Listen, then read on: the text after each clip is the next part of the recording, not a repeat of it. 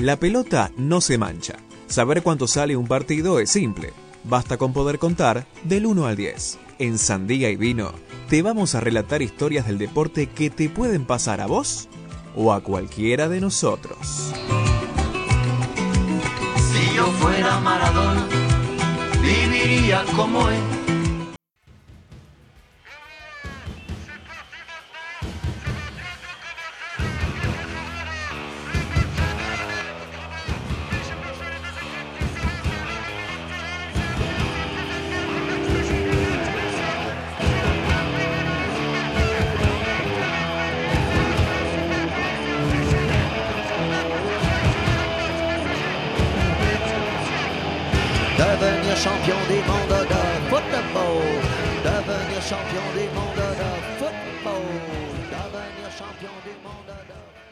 Bienvenidos nuevamente a otra edición especial de Sandía y Vino, otro programa candente.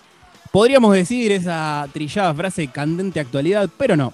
Nosotros hacemos lo que se nos canta y una semana después traemos a- al señor Santiago Luli en su ya clásica columna La pelota no se mancha para que nos cuente un poquito acerca del tenis, de Rolanga y haciendo honor en esta sección, en este espacio un poco a la equidad, a la igualdad de género, ya que somos Santi y yo. Y también están Sofía debutando y Malena, como siempre, en este querido programa. Así que le doy el mando al capitán de este barco, de esta fragata, al señor Santiago, que nos cuente un poco, que salude también a la audiencia y a las compañeras. Y bueno, arranquemos a ver qué, qué nos traes, con qué nos vas a deleitar, como siempre. Bueno, buenas tardes, buenas noches, buenos días en el momento que esté escuchando la gente, a todos, a todas y a todes. Buenas a Male y a Sofi que están ahí también. Fueron unos días hermosos para el tenis argentino. Marian, Sofi Male, a los tres les hablo. Muy buenos días para el tenis argentino, porque después de todo, de la pandemia, de que estuvo muy parado el deporte, por suerte estuvo Roland Garros y nos trajo muchas alegrías. Nos trajo muy buenos buenos resultados en casi todos los ámbitos, no solamente en el tenis masculino, que es el más eh, mediatizado, por decirlo de alguna manera, sino también en el femenino y en el tenis adaptado. Así es. Eh, bueno, le damos la bienvenida a una fanática del tenis, ¿no? También a Sofi, que dijo antes de la columna, dijo que ella sabía un montón sobre tenis, que era uno de sus deportes favoritos, y estaba muy contenta con esta reivindicación de, de- del tenis, ¿no? Muchas gracias, Chapa. Voy a intentar demostrarlo en los próximos minutos. Tus amplios conocimientos sobre la materia. Por supuesto que sí. Qué bueno que Vale, estés también- una voz femenina que pueda participar dignamente en esta columna, porque los intentos que, que Martina y yo hicimos, bueno, son solo una muestra de voluntad y el cariño que tenemos a, a Santi, pero bueno, no avanza, no va muy bien. Creo que yo, a ver, acá el único que sabe más o menos de, de la materia, por eso lo traemos, es Santiago, así que tampoco vamos a llorar y decir, ay, no, no sé mucho, no sé. Para eso viene Santi, para que aprendamos. Nos va a enseñar él. Perdón, ¿qué criticás mi llanto? No, porque Yo reivindico que hay una voz femenina que va a poder plantarse, defender con argumentos y aportar dignamente, decir no vamos a llorar. ¿Qué es esto? Por favor. Tampoco quiero subir las expectativas igual.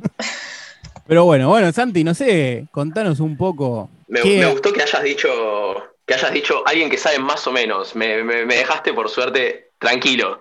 Ya está, aunque sea, no, no hay muchas, eh, no está alta la vara, por decirlo de alguna manera. lo, tuyo, lo tuyo también es el fútbol, ¿no? Venimos acá, pero por lo menos has estudiado, sos un comunicador, comunicador del deporte, comunicador social, así que se supone que un poco más que el oyente y más que nosotros en la materia tenis, estás más Pero vos. Santiago, y con un promedio excelente, seguro. Sí, sí, tenis es un deporte. Tenis, tenis es mi segundo deporte en, en cariño. Bueno, Más allá de que a muchos no les guste y les parezca monótono y aburrido, a mí me, me- me gusta bastante, No, por suerte. Está bueno diversificar, hablar un poco de todos los deportes, o sea que. bien, ahí. Claro. Su, su deporte favorito, Sofía? Para que la oyentada la conozca. eh, Después del matando. tenis, Sofi, Claro, obvio. después del Después tenis. del tenis. eh, y no tengo, la verdad. Pedía tan inexperta en el área de deportes que, que no te puedo ni decir un favorito. Hice un par de años de hockey cuando era más chica Así que voy a tener que decir ese porque es el único que me sé el reglamento. Bueno, está bien, por lo menos sabe un reglamento, cosa que. nos- en algún momento, entonces, Santi, para diversificar, como, como pidieron, hay que hablar de hockey, ¿sí? Pero hoy lo que nos toca es tenis y sobre todo esta candente semana que hemos tenido. Exactamente, candentes dos semanas, porque eh, hay algo importante en Roland Garros, que es del torneo que voy a hablar, es que estos torneos, que son los Grand Slam, usualmente duran dos semanas en general, en total en realidad, si llegas hasta la segunda fase. ¿Por qué digo esto? Porque lo que se habla siempre es que cuando un deportista tiene un buen resultado en Roland Garros o en el US Open, en el Austral- Australian Open o en Wimbledon, es que llega a la segunda semana de ese torneo. Entonces, fueron dos semanas, por suerte, que estuvieron los, deporte- los deportistas argentinos entre los cuatro mejores, llegaron a estar entre los cuatro mejores del torneo. Voy a empezar con Nadia Podoroska, hablando un poco de, de ella, de su historia, de cómo llegó a ser lo que fue esta semana, cómo llegó a que la feliciten Ginóbili, Sabatini, que la felicite también jugadores de renombre, jugadores de renombre. Entonces, voy a empezar con ella. Antes voy a aclarar rápidamente, Roland Garros es sobre polvo de ladrillo, es uno de los torneos que se juega sobre polvo de ladrillo, es el único gran slam que se juega sobre polvo de ladrillo. Y eh, en Argentina es un torneo bastante importante, por decirlo de alguna manera, o que en Argentina tuvo muy buenos resultados, como por ejemplo en 2004, cuando vos, Chapa, creo que sos el que más se puede llegar a acordar por edad. Sí, de esos partidos importantes. Estaban en séptimo grado, sea lo que referís, pero bueno. Exactamente. En Roland Garros en 2004, Argentina tuvo tres de los cuatro semifinalistas. Entonces fue un rendimiento increíble, que fue la final que ganó Gastón Gaudio contra Coria en cinco sets, que fue histórica. La estaba, estaba dos, dos sets abajo Gaudio y lo dio vuelta, que Coria tuvo en el cuarto set un, un calambre y ya estaba sacando, estaba medio jugando sin poder correr, perdió 6-1 ese set y después Gaudio lo gana después de haber tenido dos match point en contra también. Que algunos lo están como, no sé si disconformes, por decirlo de alguna manera, con ese resultado, pero lo que pasa es que dicen, bueno, está bien, ganó Gaudio, pero después Gaudio no llegó a, a algo tipo tan lejano como hubiera hecho Coria, que tenía un nivel altísimo, que era el eh, puesto 3 en el mundo, y que después de eso nunca pudo, nunca pudo levantar su rendimiento de nuevo. Después de eso se retiró a los 29 años, si no me equivoco, Coria, y dicen como, bueno, como que se desaprovechó, por decirlo de alguna manera. Sí, teniendo en Todo cuenta eso. ¿no? que 29 años es una edad muy joven. Si miramos ahora a Nadal, tipo súper grande que sigue disputando Grand Slams y, y ganando competencias y siendo número 2 del mundo en el ranking hoy actualmente. Así que 29 años era muy, muy chico todavía Coria para retirarse. Gaudio tampoco era alguien que lo que daba bronca un poco, creo yo, a la, a la hinchada argentina era que Gaudio era alguien que no le ponía mucho, no le interesaba mucho el tenis. Esto es reconocido y dicho por él. No era algo que, que le apasionara el tema de la competencia eh, a tan alto rendimiento. Era más una presión que él sentía. Sí, exactamente, sí. Coria era, se desvivía por el tenis, sigue, es más, Coria sigue en el mundo del tenis, eh, dando clases en academias. Y Gaudio, dentro de todo, después de, de retirarse, estuvo, por ejemplo, haciendo columnas en Perros de la Calle con temas no referidos al tenis eh, y con gente llamándolo al da para darse. No es que se abocó al tenis como lo hubiera hecho Coria si hubiera continuado su carrera y ganado todo lo que podría haber llegado a ganar después de ese golpe anímico que le terminó costando muy fuerte. Santi, vos mencionaste algo que yo para, yo ya lo sé, ¿no? Pero bueno, los oyentes y, y, bueno, Malena tampoco lo sabe. ¿Qué Ay, es el- Dios. ¿Para qué vine? Alguien, por favor. Pero, si hay Santi- un, una oyente buena del otro lado, por favor, que entre en este momento a las redes sociales de Sandía Divino, que son Sandía Divino Radio, y comente y me mande mensajes buenos hacia mi persona. Porque la verdad que desde que llegué, todo lo que dije, me lo denigraron. Y Bueno, cierro el micrófono. Pero vos, Mal, entonces, pará, ¿sabés? Con micrófono cerrado, ¿sabés lo que es un gran slam? No, no sabe. Yo sé lo que es un gran slam, sí, pero acá hay un comunicador social como Santiago que nos va a explicar entonces qué es un gran slam. Exactamente. Eh, los torneos de tenis, según los puntos que reparten, eh, se van clasificando según, por ejemplo, ATP 250, ATP 500, ATP 1000, eh, según los puntos que dan para el, para el ranking. Y después están los Grand Slam, que son cuatro, que serían como los torneos más importantes, haciendo un paralelismo con el fútbol como hace toda la gente, serían como la, la Champions League. Son los torneos más importantes, son los torneos que todos aspiran, mucho más que a la Copa Davis, que sería como un mundial por compararlo de alguna manera, ya que es por países. Pero el Gran Slam es el torneo al que todos aspiran que son los que había mencionado antes, creo que son Roland Garros, que es en Francia, Australian Open en Australia, el US Open, que es en Nueva York, y Wimbledon, que es el más antiguo de todos que se juega en Inglaterra. Entonces, que se haya, que haya sucedido esto, que tres jugadores argentinos hayan llegado a uno de los torneos más importantes a la semifinal el mismo año, fue bastante icónico y fue una de las hazañas de la Legión Argentina, que ahora cuando hable de Nadia voy a mencionar rápidamente que era la Legión Argentina, pero eso es un gran slam. Es el que más puntos reparte y es el que más... Supongo que Guita también. eh, todos aspiran. Sí, exactamente, también Además de premios puntos, ¿no? monetarios. Santi, Sí. tengo una pregunta. ¿Cuántas categorías hay en el Roland Garros? Eh, eh, etarias, me refiero. ¿Cuántos rangos etarios hay? Porque yo est- estuve viendo últimamente en las noticias como que había una separación entre como medio ligas inferiores y las mayores. Sí, todos los torneos Grand Slam también tienen su parte, su torneo junior. Está el torneo de mayores y el torneo junior. En torneo junior también Argentina este año estuvo bastante bien. No me, si no me equivoco, un jugador había llegado hasta las semifinales. Eso quiere decir que por suerte hay bases para el futuro. Pero también está, es eso, está el junior y también está la, la categoría de mayores, la normal, por decirlo de alguna manera, la de los tenistas profesionales del, del ranking ATP. Bueno, muy bien, lo ponen a Eh, prueba. Ya llega hoy Sofía y le empieza a preguntar cosas difíciles a Santiago. Lo quiere, lo quiere encontrar, lo quiere enganchar, pero Santiago elude como buen jugador de fútbol, como una especie ahí de Juanfer Quinteros, elude las respuestas de las preguntas de la mejor manera. Ahora sí, ya dentro de todo con el, eh, la introducción a Roland Garros, voy a hablar de la tenista Nadia Podoroska, que fue la que por suerte acaparó todas las pantallas, todas las radios esta semana, estas dos semanas, con el gran nivel que demostró, que en una entrevista muy reciente, si no me equivoco, hoy mismo, dijo que ella no tenía grandes aspiraciones para Roland Garros. No, no, no estaba yendo con la cabeza en que iba a llegar hasta donde llegó. Bueno, eso es, pareciera ventajoso, ¿no? Salir con, a jugar con la cabeza fría y, y directamente llegar a semifinales en un hecho histórico. La verdad que también muy modesta. Sí, sí, sí, avisó cuáles eran su. Que, que su plan no era ese y llegó impecable con un nivel altísimo.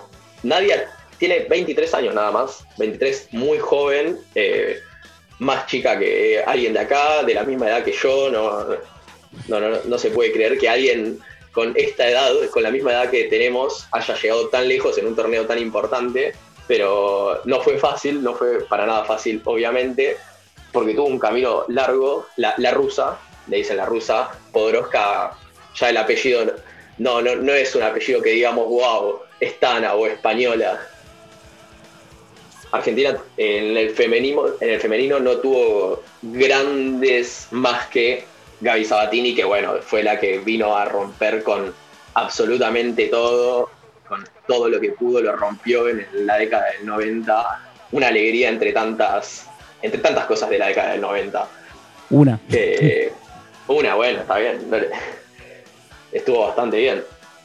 Eh, pero para Podoroska, no. El problema de Podoroska, ¿cuál era? Que ella cuando creció viendo tenis, eh, al ser de nuestra edad, ella no tuvo la oportunidad de ver a Sabatini. La conocía, obviamente, pero no tuvo la oportunidad de ver a Sabatini, sino que los deportistas varones que ella tuvo más como referente son los que, los que encabezaron la Legión Argentina. La Legión Argentina fue, ese, fue un rango más o menos entre, dos- entre el 2000 y el 2007, 2008, de muchos tenistas argentinos que estuvieron entre, el- entre los mejores jugadores del mundo. Si no me equivoco, hubo 11 tenistas entre, entre el top 25 más o menos, eh, algunos muy conocidos Caleri- como Caleri, Gaudio, Coria, eh, Willy Cañas. El eh, Potro. Mariano- del Potro está como la discusión de si entra en la, genera- en la Legión Argentina o no, porque Del Potro empieza a ganar sus torneos en 2008, en 2009 gana su Gran Slam, entonces está como ahí justo en la frontera. Pero también está eh, Mariano Puerta, que fue finalista de Roland Garros en 2005 contra, contra el primer torneo que ganó Nadal, y es toda esa legión la que, la que ella veía y tenía como referente, por decirlo de alguna manera. Aunque también justo en esa época estaba Paola Suárez, que es la que logró antes de, lo, de Podoroska el mismo, la misma posición en Roland Garros, por decirlo de alguna manera. Pero bueno, eh, Podoroska es, es de, de las tuyas, Chapa. Sí, por las supuesto. tuyas. Por eso se le tiene un cariño especial. Tricampeona con San Lorenzo. Así es, muy identificada, ha hablado mucho siempre de San Lorenzo y muy bien. Se la ha visto con la camiseta, besándose la camiseta en varias fotos y, y ha manifestado en los últimos días el gran apoyo que ha tenido de parte de la hinchada Cuerva mientras estaba jugando en Roland Garros. Exactamente, sí, sí, sí. Eh, por suerte, por suerte no se olvida de, de sus raíces, por decirlo de alguna Exactamente. Pero bueno, eh, Nadia ya a los 14 años ganó sus primeros puntos ATP. Eh, a con esto que me refiero que vos empezás jugando torneos eh, de las categorías más bajas, por decirlo de alguna manera, que son los ITF eh, de 10 mil pesos, de 20 mil dólares, 10 mil dólares, 20 mil dólares según el premio que otorgue. Y ahí se empiezan a ganar los primeros puntitos del ATP. Y Nadia lo gana a los 14 años y 9 meses. Gana sus primeros puntos en 2011. Y es la tercera argentina más eh, joven en ganar sus puntos ATP. Luego eh, sigue jugando así torneos, por decirlo de alguna manera, de más, bajo, más baja categoría, hasta que en 2013 gana su primer torneo de estos, cuando le gana a la chilena Cecilia Costa Melgar después de el abandono. Abandona a la chilena en el segundo set y Nadia ya sale campeona y gana su primer torneo. Después sigue jugando, eh, empieza ya a pololear un poco más, por decirlo de alguna manera, con el ranking, está, empieza a entrar entre los 400, entre 300. Me gusta el término pololear después de hablar de la chilena que abandona. Es un linkeo precioso, Santiago. ¿eh? Gracias. Lo, lo pensé antes de, de empezar el Zoom en esa palabra. Perdón, Eh, ¿tenemos alguna orientación de cuál es el, el ranking? ¿A partir de cuándo estás en un ranking aceptable dentro del mundo de los grandes del tenis? O sea, a partir de. Porque yo el otro día escuchaba que 45, 46 todavía no era parte del ranking aceptable. ¿Cuál, cuál se consideraría? El del top 100 ya medio que es como que estás entrando ahí. El tema es que cuanto mejor ranking tenés, eh, podés clasificar a mejores torneos y a mejores torneos tenés mejor eh, remuneración y eso lo que te sirve es para poder bancarte vos mismo justamente los viajes, todo lo que sería la, la logística de jugar torneos. Esa es la ventaja del ranking principalmente. Eh, los torneos estos como los Grand Slam, que juegan 128 jugadores y hay una quali de 128, tenés que estar entre los mejores 250 para poder recién clasificar a la quali, que sería como la, la fase previa. Entonces a mejor ranking tenés esa ventaja de que podés clasificar a más torneos, ganar más plata y poder bancarte logísticamente todo lo que sería la situación. Buenísimo, quedó clarísimo. Mejor, mejor, mejor. Ya, Gracias. pregunta incisiva porque sabe del tema, entonces va ahí al hueso. Eh, ya después en 2014 empieza a jugar la Fed Cup. La Fed Cup es la copa femenina similar a la Copa Davis. La Copa Davis es eh, como un mundial, por decirlo de alguna manera, en el que se juega, eh, se eligen cuatro representantes, cinco representantes de un país y empiezan a jugar eh, llaves hasta que salen campeones. Que Argentina la ganó solo una vez en la historia y que históricamente las finales eh, es con, son con España, básicamente. Siempre nos tocó con España las finales.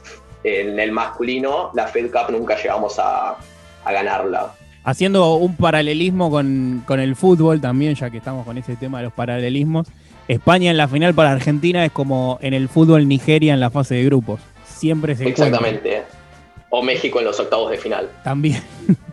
y mm, hay otra cuestión también. El equipo que ganó de la Davis no ha sido el más vistoso. Argentina tuvo en los equipos de la Legión y demás equipos quizás más renombrados de Davis, pero que no pudieron cosechar el triunfo en la final. Sí, exactamente. Por suerte, Argentina lo que tuvo de, en esa Copa Davis, la del 2016, es que volvió del Potro, eh, que fue el jugador más de renombre, por decirlo de alguna manera, volvió del Potro, ganó unos partidos que, que yo no lo podía creer, pero después los otros jugadores no, no eran capaz tan renombrados como en su momento, no sé, Gaudio Coria, Gaudio Coria eh, Caleri, todos los que mencionamos antes. El último punto lo gana Mayer, que, tampoco, que capaz tampoco estaba entre los mejores del mundo, pero que también rindió muy bien. Pero sí es eso que marcabas vos de que no eran de tanto renombre como los otros de otras épocas, como los que perdieron en 2006 o en 2008 en Mar del Plata, por decirlo, por dar ejemplos. Pero regreso a Podoroska, me estoy yendo mucho, perdón. Regreso a Podoroska que ya en 2016 empieza a jugar algunos Grand Slam, ya empieza a participar en los Grand Slam, empieza a escalar en el ranking, todavía no había llegado a estar entre los mejores, pero ya si podía jugar un Grand Slam quería decir que tenía un ranking más o menos bueno, su primer Grand Slam, gana la quali. La quali son tres partidos que se juegan antes del cuadro principal. Eh, para llegar al cuadro principal tenés que ganar o esos tres partidos, o si no hay una otra, otra opción que es ser un lucky loser, que es perder en la, en la quali y esperar que alguno que está en el cuadro principal se lesione. Bueno, pero es, no digo que sea lo mejor. Es entrar, lo que se llama comúnmente entrar por la ventana. Básicamente sí, por eso el nombre el Lucky Loser, el perdedor suertudo, mm. que espera ahí. Pero bueno, ella ganó los tres partidos de la quali y cuando llegó al cuadro principal eh, perdió ahí, pero bueno, ya había accedido a un cuadro principal. No, no es que había tenido un mal rendimiento para ser uno de sus primeros Grand Slam. No, no, se espera que alguien que entra del, de la quali llegue tan lejos, sino que es más difícil, justamente. Después ya sigue jugando torneos, sigue jugando torneos Grand Slam, sigue jugando torneos de la WTA. Y en 2017, ¿qué es lo que le pasa? En 2017 empieza a tener problemas con las lesiones. Tiene lesiones eh, en la cadera, en el abdomen y en la muñeca. Entonces ahí como que tiene un parate bastante largo, bastante largo, de ocho meses, que para cualquier deportista es bastante fuerte eso. Eh, acá en Argentina lo, tenemos clarísimo con todos los parates que tuvo del Potro en toda su carrera. que pobres son cada vez más largos y más costosos y más difíciles. Entonces ella tuvo ese parate de ocho meses, pero bueno, en 2018 vuelve y hace como un cambio bastante radical en su carrera, que es, primero cambia a su entrenador, que era Carlos Rampelo, que era entrenador desde que ella era bastante chica, desde los 10 años, lo cambia por dos entrenadores, que son Juan Pablo Guzmán y Emiliano, y Emiliano Redondi, que son los dos entrenadores actuales. Y después tiene otro cambio bastante importante, que es que se va del país. No, no, no, no, no es, no es un se va del país. No es, yo dije que es un cambio bastante importante, no dije que sea bueno o malo. Bueno, para los oyentes lo hiciste como qué buen cambio, riéndote con tu cara. No, no, porque estaba pensando en que ahora, en 2020, si alguien dijera se va del país eh, a España, estarían 50 monitos en Twitter diciendo tu gobierno y cosas así por el estilo. Se fue para progresar. claro, exactamente. de militar el éxodo. Basta de militar el éxodo. ¿Te programa?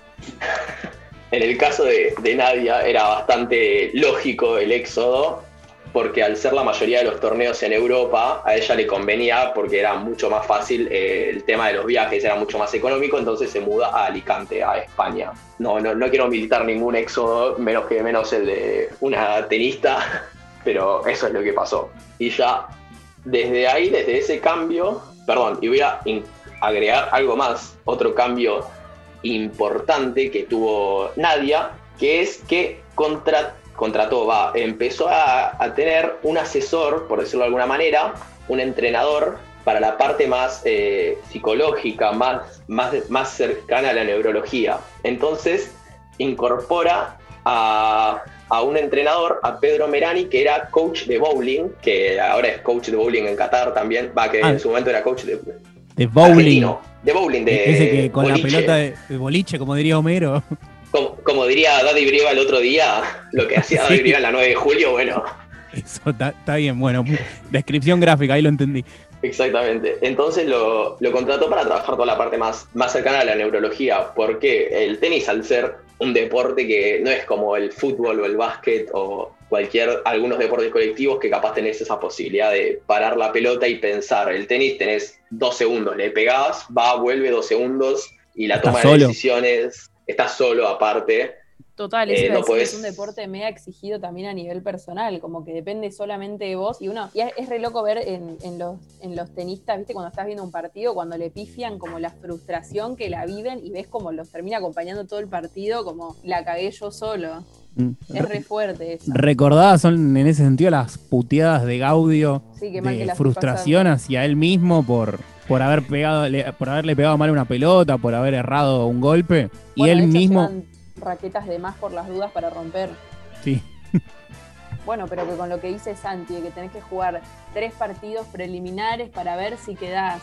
Y todo eso son partidos que pueden llegar a durar ocho horas y, o sea, te digo con toda la furia, pero entre seis y ocho horas tranquilamente puede durar un partido de tenis. Es un montón de, de exigencia física y psicológica. Sí, no, no, no es para cualquiera, para cualquier cabeza. Sí, que aparte lo que tenés en el tenis es que vos tenés tu entrenador personal y no podés hablar con él en el partido. No podés hablar con él, no, no te puede decir, bueno, jugale más a la, a la derecha o jugale más corto, juega más de fondo, lo que sea.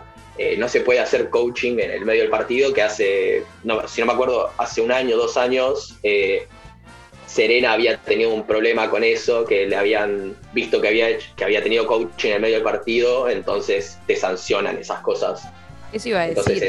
es- Ese era como el ejemplo que tenía en mente, que como que ella con ese, con ese quilombo que tuvo, que según ella, él no, después el, el coach admitió que sí le había, que le había tirado así como un consejo a distancia, ella dijo que no, que ya no lo había mirado, y durante todo el partido, como que no pudo jugar en su 100% porque estaba como enojada con el referí y en cada pausa que tenía le iba a reclamar que le pidiera perdón. Sí, ese es, ese es el, el problema, ¿no? No, Estás solo contra el mundo, eh, realmente solo contra el mundo, esas las horas que duren los partidos. O sea, el tenis femenino dura un poco menos que el tenis masculino porque son menos sets, pero igual son tres horas de, de Nadia o de quien fuera, de Serena, de la jugadora que sea, dos, tres horas, una hora, lo que fuera, solo eligiendo y, y reprochándote a vos mismo tu buena o tu mala decisión. Entonces empezó a trabajar toda esta parte de- la neurociencia empieza a hacer unos trabajos de meditación, de relajación, justamente para eh, trabajar más la- el vivir ahora, el vivir aquí ahora. Entonces eso le sirve no solamente para los partidos, sino también para el día anterior, para poder mentalizarse, para poder focalizarse y tranquilizarse. Todo más es como algo cercano a la filosofía zen, por decirlo de alguna manera. Y esto le empieza a dar resultados a Nadia.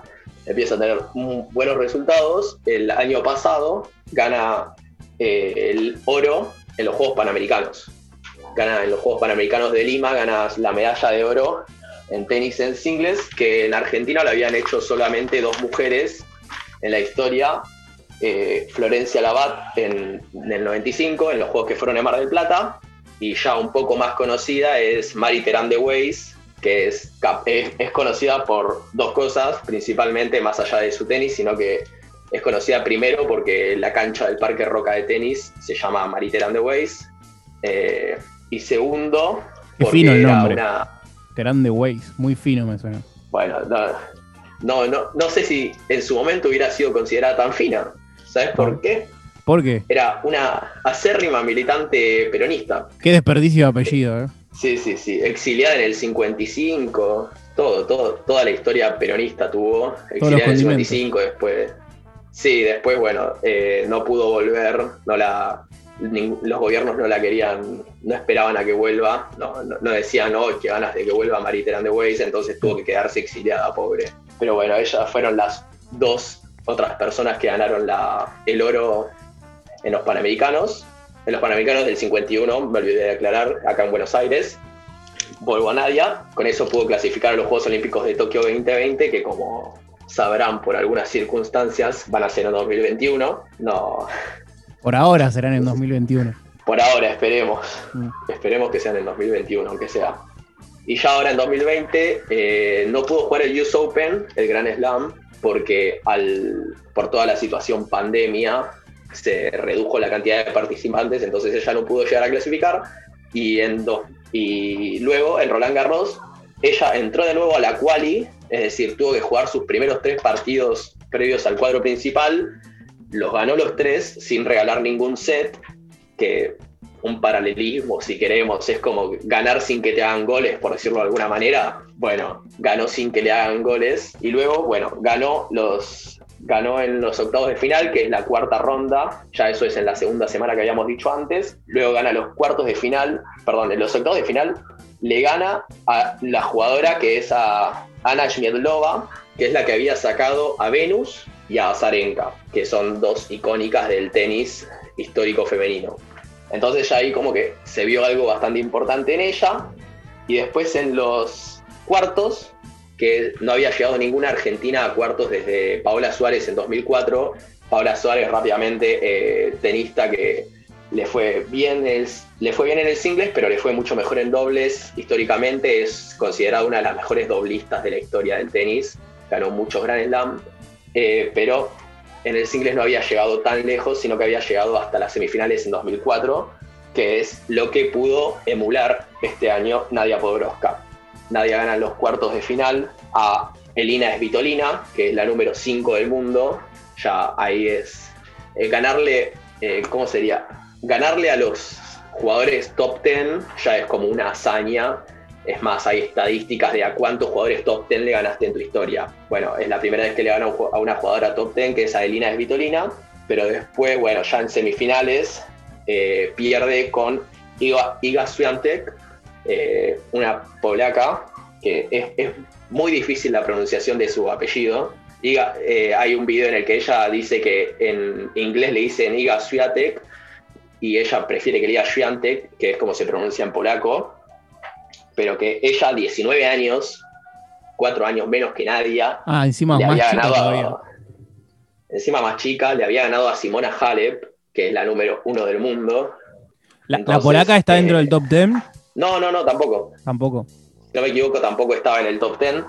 Y Pero la- es de suponer que con, con estas victorias, tanto Podoroska como la polaca avanzan varios casilleros, ¿no? Sí, después de esto, Podoroska eh, quedó en el puesto 48.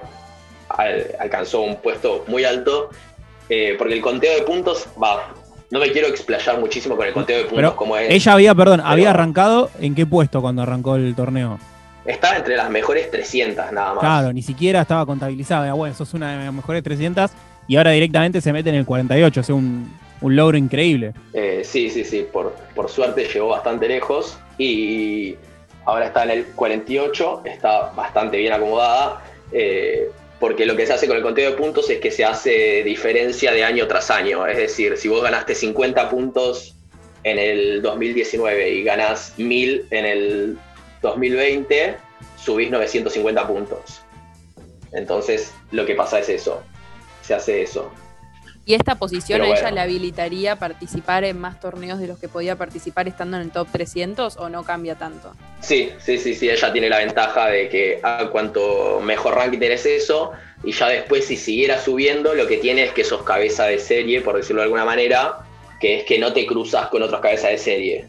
Que tenés la ventaja de, por ejemplo, Federer y Nadal, al tener los mejores rankings, algunos de los mejores, bueno, Federer y Nadal digo, pero los otros jugadores también, Djokovic, Mur- Murray, bueno, justo no, pero todos los otros tenistas eh, no se cruzan entre ellos hasta, por ejemplo, cuartos, semis o final.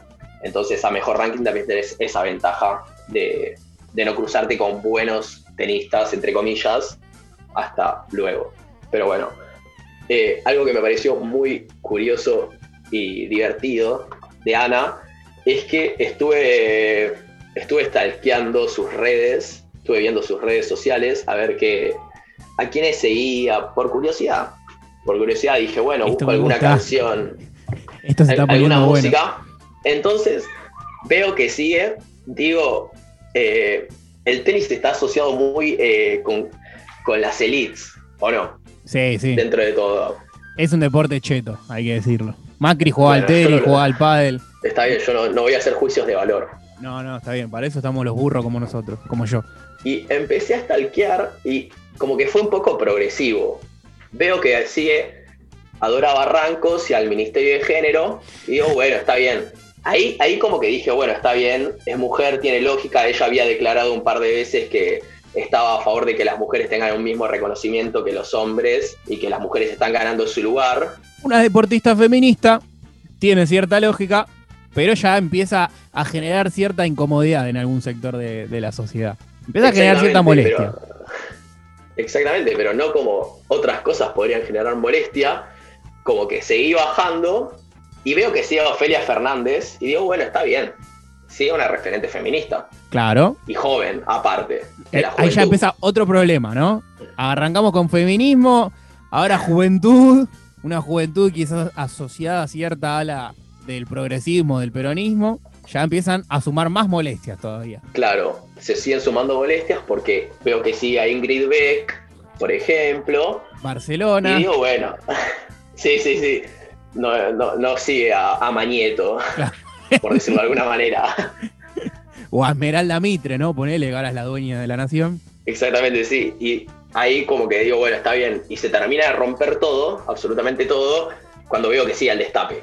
Y Alberto, y a Kicillof. Uh, uh, uh, ahí ya tu indignómetro reventó, básicamente. Ahí dije, bueno, está bien. Como que tiene bastante clara eh, su posición, por decirlo de alguna manera. Y esto no te lo dejan pasar. No hay forma de que te lo dejen pasar estas cosas. Entonces voy a leer algunos tweets de, de trolls. No sé si serían trolls, no estoy seguro, pero yo me la juego que sí. Odiadores, seriales. Me encanta la búsqueda refinada de, de información Sí. y de. No hubo ninguna, Claro, Santi puso personas que también sigues y le salió lo mismo. Y aparece, voy a leer algún tweet de, por ejemplo, de arroba peroniarg, que dice, no vi ningún partido de Podoroska, pero voy a ver el próximo, así pierde. No quiero ver a ningún kirchnerista feliz. Señor, ¿por qué tanta maldad? ¿Quién, quién hizo este tweet? Eh, se llama arroba peroniarg. ¿Lo sigue mucha gente ¿Qué? o no? Sí, sí, es de los seguidores fuertes. Yo lo en. Instagram. A Peronia. Pero debe ser otro. Acá hay, hay uno que es conocido, que es Siberial. Lo conocerás sí vos, es porque yo no muy tengo ni idea. Es muy conocido, es alguien muy insultado. Hace poco tuvo, no me acuerdo qué, tweet, qué había tuiteado y lo insultó a Adrián Lackerman y tuvo casi mil me gusta. Eh, pero Lackerman, tuit? pobrecito. No, no, La- Lackerman lo insultó a Ah. Siberial. Pará, y esto, este, ciber- este siberiano, vendría a entrar dentro de los tuiteros liberales que siguen al presto o dentro de los tuiteros macristas. Está como, creo que está en, el, en, en la frontera. Uf. Creo que hay algo peor que, es estar en la frontera entre esos dos lugares. Se hacer Corea del Claro. centro entre Macri y el Presto es terrible. Eh, sí, sí, sí, está ahí. O sea, no te lo podría definir como alguno de los dos, pero estoy seguro que no es compañero, por decirlo de alguna manera. No, no, eso no, no le puedes decir compañero. está bien. Que Y a ver, él ¿qué tuiteó- este hombre? Si Podoroska es kirchnerista, ¿qué problema hay? No tiene nada de malo ser marxista mientras no maneje recursos públicos o tenga poder para armar estrategias de país. Una clase de política, ¿no? Sí, sí, sí, no, no, no. no. A Hay- ver, repetime tanta- porque no sé si es que yo no entendí o, o hay algo O que, sea, la que no me llamó cierra. kirchnerista y marxista ¿Y marxista a la vez? a la vez. Bueno, Eso es eh, lo, lo que dijo. A ver, repetilo el Twitter, por favor. Si Podoroska es kirchnerista, Sí. la tilda de kirchnerista, ¿qué problema hay? No tiene nada de malo ser marxista Sí. mientras no maneje recursos públicos o tenga poder para armar estrategias de país. Bueno, está bien. Esta es una incongruencia de. Sí, sí, ya eh, eh, ah, es una contradicción con patas lo que Sí, está diciendo, ¿no? No hay forma de quiero que... decir que tengo compañeros que se consideran a sí mismos marxistas y son también kirchneristas. Pero eso se puede. El tema es que asociar a- al kirchnerismo, una doctrina peronista, con el marxismo, es ya no Sí, entender. Lo hizo como la asimilación Ca- claro, dijo, uh, está a la izquierda mío, entonces. Si está a la izquierda mío, eso es lo mismo. es marxismo. Claro. Pero bueno, ahí, ahí no sé hay un cómo la par... terminó asimilando con. Porque ni siquiera es que ella dio alguna declaración pública, simplemente hizo el mismo laburo que vos de, de buscar los seguidores. Y en base a eso, como que automáticamente saltó y dijo: no, no, hay, no se preocupen, como si alguien estuviese preocupado aparte. Sí, claro. Claro. Igual, ella no declaró nada así explícitamente, pero desde allegados de, de su familia hay una cita textual que es, la rusita es una mujer con sus convicciones ideológicas muy claras, que defiende a los gobiernos nacionales y populares y que se planta a la hora de sostener sus ideas. Desde el círculo de la familia es esa declaración. Ahora hay- hay- hay algo que ahora entiendo, ¿no? Quizás dijeron, uh, rusa, marxismo, más o menos todo lo mismo, Unión Soviética, comunismo, Rusia, peronismo y kirchnerismo, todo en la misma bolsa y vamos a, a Es el más o menos, son lo mismo, pero de la derecha. Sí, básicamente eh, sería eso. Pero bueno, por, por suerte la Rusia tiene las cosas claras eh, para bien, muy bien, la verdad. Pero bueno, eh, ella, ella es la primera que quería traer hacia a colación y reconocer su figura. Otro dato que me pareció muy bueno es que declaró que antes de, en los viajes y antes de jugar, se le gusta mucho leer y ver videos y escuchar podcast de Darío Zeta. Me pareció. Uh, ese comunista, peronista, que ¿te acordás de otro que tuvo también líos en Twitter? Lo acusaron, le dijeron que era un judío, peronista, comunista, kirchnerista y gay. Todo eso le dijeron los trolls también. Ya que estamos hablando de Bueno. estos sujetos que odiadores. Sí, sí, sí. Bueno, pobre Darío, ¿no? Sí, sí, sí, sí. Ya. Se supone que es del pensamiento y de la reflexión. Pero de repente quería- se siente identificado con todos los calificativos de, de ese tweet. ¿Qué le dijeron? ¿Peronista? Sí, ¿Peronista judío? sí. ¿Kirchnerista? Eh, creo que le dijeron gay y negro. ¿Gay? Lo describieron y. Claro. y nada, Pero como una cuestión peyorativa, ¿no? En la descripción. Claro.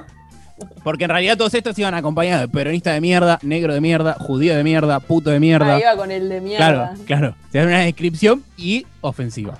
Bueno, eso era el- lo último que quería traer de a colación de, de Nadia, porque me pareció un dato muy bueno, el, el último de Darío Z. Era el motivo Muy por el cual queríamos hablar de tenis. No era el tenis lo Claro. que tanto. Bueno, una, un personaje súper interesante. Esperemos que siga cosechando éxitos, más teniendo en cuenta que tiene cierta conciencia de clase aparentemente. Así que enorgullece más todavía. Con Nadia me quería explayar, después quería mencionar también a los otros dos semifinalistas, pero sin extenderme mucho, que son Gustavo Fernández, que de Gustavo Fernández no es tan, eh, no está tan mediatizado, tan, tan en las primeras planas, pero es un jugador que ya ganó muchísimas cosas en tenis adaptado, ganó muchísimas cosas, ya ganó todos, le falta ganar solo un gran slam, pero ya pero es multicampeón, llegó a ser número uno del mundo, eh, llegó a las semifinales este año en singles, a Roland Garros llegó en dobles también a la final, que dentro de todo, eh, lo de Nadia es una anomalía, es algo que no pasaba hace mucho tiempo y por eso lo quería traer, pero lo de Gustavo es importantísimo también, pero tiene eso de, eh, como diría Barsky en sus tweets, eh, la rutina de lo extraordinario, bueno, Gustavo Fernández tiene eso, que viene ganando desde 2017 Gran Slam tras Gran Slam, manteniéndose entre los primeros, eh, y este año no fue la excepción, llegando a semifinal, perdiendo con Alfie Hewitt en las semis contra un inglés, y después perdiendo también el- en la final, jugando él con Kunieda, con un jugador japonés, pero perdiendo también en la final. Quería traer rápidamente a colación eso de un jugadorazo que está ganando todo, y de Peque Schwartzman también quería traer algo rápido, rapidísimo, rapidísimo, así cortito. Antes de, de la rapidez se- de Schwarzman, podría ser también motivo para otra columna, ¿eh? Gustavo Fernández a futuro, ¿no? Sí, sí, sí, por eso. Me parece que no, no quería que se pise mucho con, con Podoroska. Eh, se merecen cada uno su, su espacio, me parece. Y de Peque me pareció algo importante que Peque es un jugador que está ahora número 8 del mundo después de cómo le fue en Roland Garros. O sea, está entre los 10 mejores del mundo, no es que está, no es que está mal, está bastante bien, por suerte. Nunca tuvo un éxito así de, nunca ganó su gran slam y nunca ganó un Masters 1000, que es el tercer torneo en importancia, por decirlo de alguna manera, en otorgamiento de puntos, pero que estuvo, tuvo una, una charla, en realidad como una conferencia de prensa que hizo con el ATP, en la que contó todas sus dificultades, así que me pareció importante reconocerlo, que él dijo, bueno, yo no me, no, yo no me la, no tuve la suerte de que como tuvieron otros de que los mantengan así de- y que tuvieran todo de, que le caiga todo del cielo y empezó a hablar de que de su familia, ya desde sus bisabuelos, Peque Schwarzman, el apellido como, eh, como verán también es de ascendencia judía. Eh, Peque, su bisabuelo, se había escapado de un tren que estaba yendo a un campo de concentración, eh, que los, se- los dos vagones se, se separaron, el vagón de su abuelo, se- de su bisabuelo, perdón, se quedó quieto ahí, el tren se fue, el vagón se quedó y el bisabuelo se pudo escapar, salió corriendo y se vino a Argentina Mira qué destino, y- ¿eh? Sí, sí, sí. Y que acá se conoció, eso de la familia materna, y acá se conoció con el bisabuelo de él, que era de familia, de familia rusa también, de ahí, de ahí viene el apellido Schwarzman, y que el Peque comentó también que toda su, toda su vida, toda su, su carrera tenística y pre, pre-tenística, por decirlo de alguna manera, que no fue tan fácil, que nunca le sobró la plata, que su familia había tenía una joyería antes de, en la década del 80 tenía una joyería, le iba muy bien, realmente muy bien, pero como muchas historias argentinas llegaron en los 90 y empezó a costarle mucho más económicamente todo, entonces todos los torneos que tenía eran muy complicados de costearse, eh, la familia iba a los torneos con él y vendía pulseritas entre los partidos, Peque iba y vendía pulseritas él con sus amigos, entonces jugaban entre él y sus amigos a ver quién vendía más pulseritas y la mamá del Peque le daba el 20% de lo que ganaban, eh, económicamente se lo daba a, a quien más vendiera, todas así cosas por el estilo para poder bancarlo económicamente y que el Peque en un momento pensó, dijo, entre todo lo económico y que él a los 12, 13 años fue al médico y le dijeron no vas a crecer más de un metro setenta, tipo no vas a pasar el metro setenta y en el tenis dentro de todo es, no es el básquet obviamente, pero un jugador más o menos mide un metro ochenta y cinco, pero medio un metro ochenta, un metro ochenta y cinco. Entonces como que él también se quedó ahí como diciendo bueno quiero seguir con esto y ahí todos le empezaron a dar mucho más apoyo y entonces el Peque siguió jugando hasta ahora que tiene 28 años y está en la mejor parte de su carrera. Eh, muchos dicen que los 27, 28, 29, 30 años más o menos, que es lo que decíamos antes de Coria, es como la mejor edad, como es cuando se llega a la madurez eh, profesional, madurez tenística. Entonces Peque ahora está en su mejor momento, pero me pareció importante comentar eso, todo eso que contó Peque antes de la dificultad que había tenido para poder llegar hasta donde llegó. Claro, o sea que esto que decíamos de que el tenis es un deporte cheto, en realidad como que aplica más a los, a los consumidores del, del tenis que, por lo menos de los argentinos, que a los jugadores. Porque por, la, por las tres historias que escuchamos hasta ahora, ninguno era como que, es, como que nació en cuna de oro ni nada parecido. Se formaron en el campo nacional y popular. Es un buen debate, ¿no? Para, para la próxima, o directamente para dejarlo quizás en el Instagram o en el Twitter. ¿Qué opinan? A ver si el tenis es cheto o no, los oyentes. Como viste ese, eh, la cuenta de Instagram que te hace votar entre si peronista o Si es gorila? peronista o gorila, ah, bueno. Primero podemos definir si es cheto o no y después si es peronista o es gorila. Claro, para mí no es, eh, no es, no es gorila, no es gorila, pero eh, el, el público que lo consume lo, goral- lo gorilizó, por decirlo de alguna manera. Para me mí parece, y tal. un medio gorila. ¿Cómo, Igual, cómo? Para mí, si, si hay que votar entre peronista y gorila, para mí el tenis es un, es un deporte gorila. Yo también opino lo mismo. No sé, Santiago, que si viene a. Es difícil, es- para mí es muy difícil eh, elegirlo, sinceramente. Para mí los tenistas no lo son y el tenis, creo que si lo tengo que calificar entre lo que sale una clase de tenis de una hora, eh, no es un no es algo que sea acceso accesible para todo el colectivo popular. Pero bueno, Vamos a, a dejárselo a los oyentes ahora que voten por Instagram. A ver qué es lo que opinan, Santi. está bien, perfecto. No podemos hacer nuestras decisiones, las dejamos a otros, me parece mucho mejor. O en manos de la democracia. Claro, si, si funciona perfecto, ¿cómo no lo vamos a...? ¿Puedo hacer un comentario Criticar. chiquito más? Sí. En Ay, esta, la columna más larga de la historia de Sandía y Vino. Pero se ramificó mucho. Está bien, no, bien, no pasa conversación. nada. Pero Nada, era un poco decir que más allá de, de, de que sabemos tal vez cuál es el palo político de, de Podoroska y que, y que podría llegar a considerarse una militante feminista, destacar que el hecho de, de ser una, una deportista eh, femenina eh, con, ese, con ese éxito y perseverancia es en sí un acto feminista y está re bueno poder dar el espacio y hablar de, de mujeres que también son parte del mundo del deporte y que tienen su reconocimiento y que muchas veces se invisibilizan. Así que nada, su, su, su, meramente, su mera carrera ya es un acto feminista para mí. No, aparte me parece impecable que ella como, como referente, eh, o sea, todos los que nacieron en los 90 más o menos, cualquier chica de 6, 7 años en los 90 tenía como referente a Gaby Sabatini y vio a Gaby Sabatini campeona y dijo, yo quiero jugar al tenis porque quiero ser Gaby Sabatini.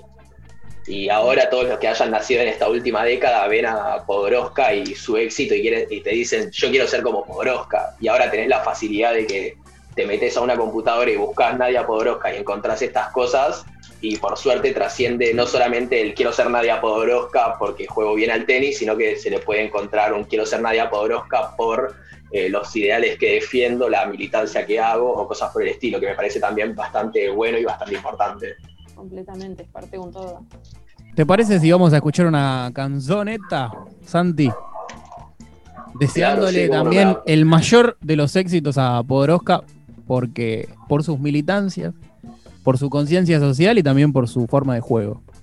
Y si estamos en el mundo del tenis, si estamos en el mundo del tenis, tenemos que cerrar con el mejor tenista de la historia, Argentina, eh, que bueno, no será nuestro militante más peronista, pero. Pero, Claro que pero no. bueno.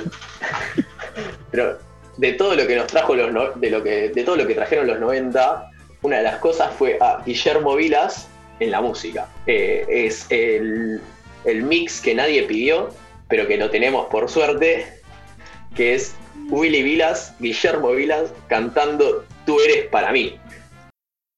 Tú eres para mí lo que siempre soñé. Tú eres para mí lo que llamo mujer.